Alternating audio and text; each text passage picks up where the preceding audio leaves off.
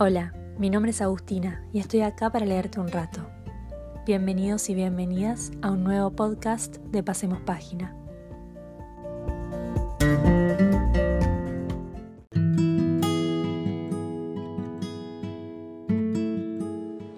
Les quiero leer un fragmento de un texto escrito por Chimamanda Ngozi Adichie que comenzó siendo un mail que le envió una amiga y terminó por ser el libro Querida Hijiabuele, cómo educar en el feminismo.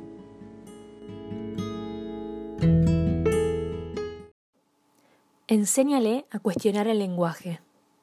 El lenguaje es el depositario de nuestros prejuicios, creencias y presunciones. Pero para enseñárselo tendrás que cuestionar tu lenguaje. Una amiga mía asegura que nunca llamará princesa a su hija. La gente lo dice con buena intención, pero princesa es una palabra cargada de presunciones, de la delicadeza de ella, del príncipe que la rescatará, etc. Mi amiga prefiere ángel y estrella. De modo que decide tú misma lo que no le dirás a tu hija, porque lo que le digas importa, le enseña lo que debería valorar, Seguro que conoces esa broma Igbo para reírse de las chicas que están siendo infantiles. ¿Qué haces? ¿No sabes que ya tienes edad para buscar marido? Yo lo decía a menudo, pero ahora he elegido no hacerlo. Prefiero decir ya tienes edad para buscar trabajo, porque no creo que debamos enseñar a nuestras hijas a aspirar al matrimonio.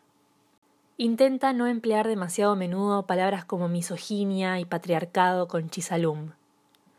En ocasiones las feministas tiramos demasiado de jerga, y la jerga a veces resulta excesivamente abstracta. No te limites a etiquetar algo de misógino. Explícale a tu hija por qué lo es y cuéntale cómo dejaría de serlo. Enséñale que si criticas X en las mujeres, pero no lo criticas en los hombres, tal vez no tengas un problema con X, sino con las mujeres. Sustituye la X por palabras como ira, ambición, brusquedad, tosudez, frialdad, crueldad. Enséñale a plantear preguntas como ¿qué cosas no pueden hacer las mujeres porque son mujeres? ¿Esas cosas gozan de prestigio cultural? En tal caso, ¿por qué solo se les permite a los hombres realizar las actividades que tienen prestigio cultural? Creo que ayuda a poner ejemplos cotidianos.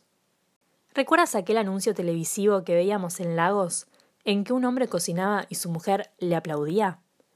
El verdadero progreso radica en cuando ella no le aplaude a él, sino que se limita a reaccionar ante la comida. Puede alabarlo o no, igual que él podría alabar o no la comida de ella, pero lo sexista es que la mujer está alabando el hecho de que él haya cocinado. Esa alabanza implica que cocinar es un acto inherentemente femenino. ¿Recuerdas la mecánica de Lagos que un artículo periodístico describía como la señora mecánico? Enséñale a Chisalum que la señora es mecánica, no una señora mecánico.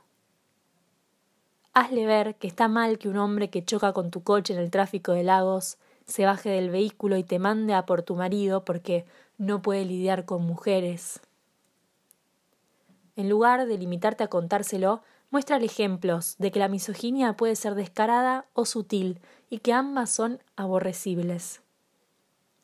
Enséñale a cuestionarse a los hombres que solo empatizan con las mujeres si las ven como una posible relación, en lugar de como a seres humanos iguales. Hombres que al hablar de violaciones siempre dirán algo del estilo de si fuera mi hija o mi mujer o mi hermana.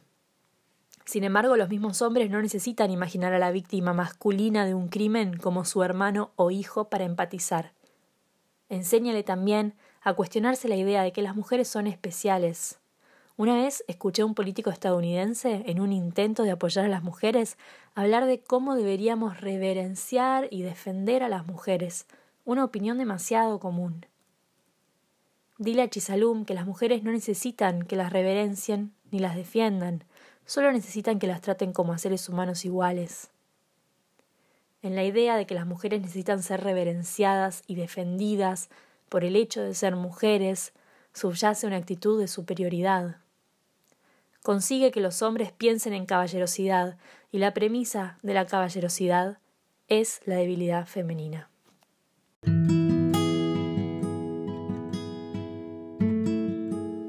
Muchas gracias por escuchar hasta el final. Búscame en Instagram como Pasemos Página para encontrar más recomendaciones de lectura. Hasta la próxima.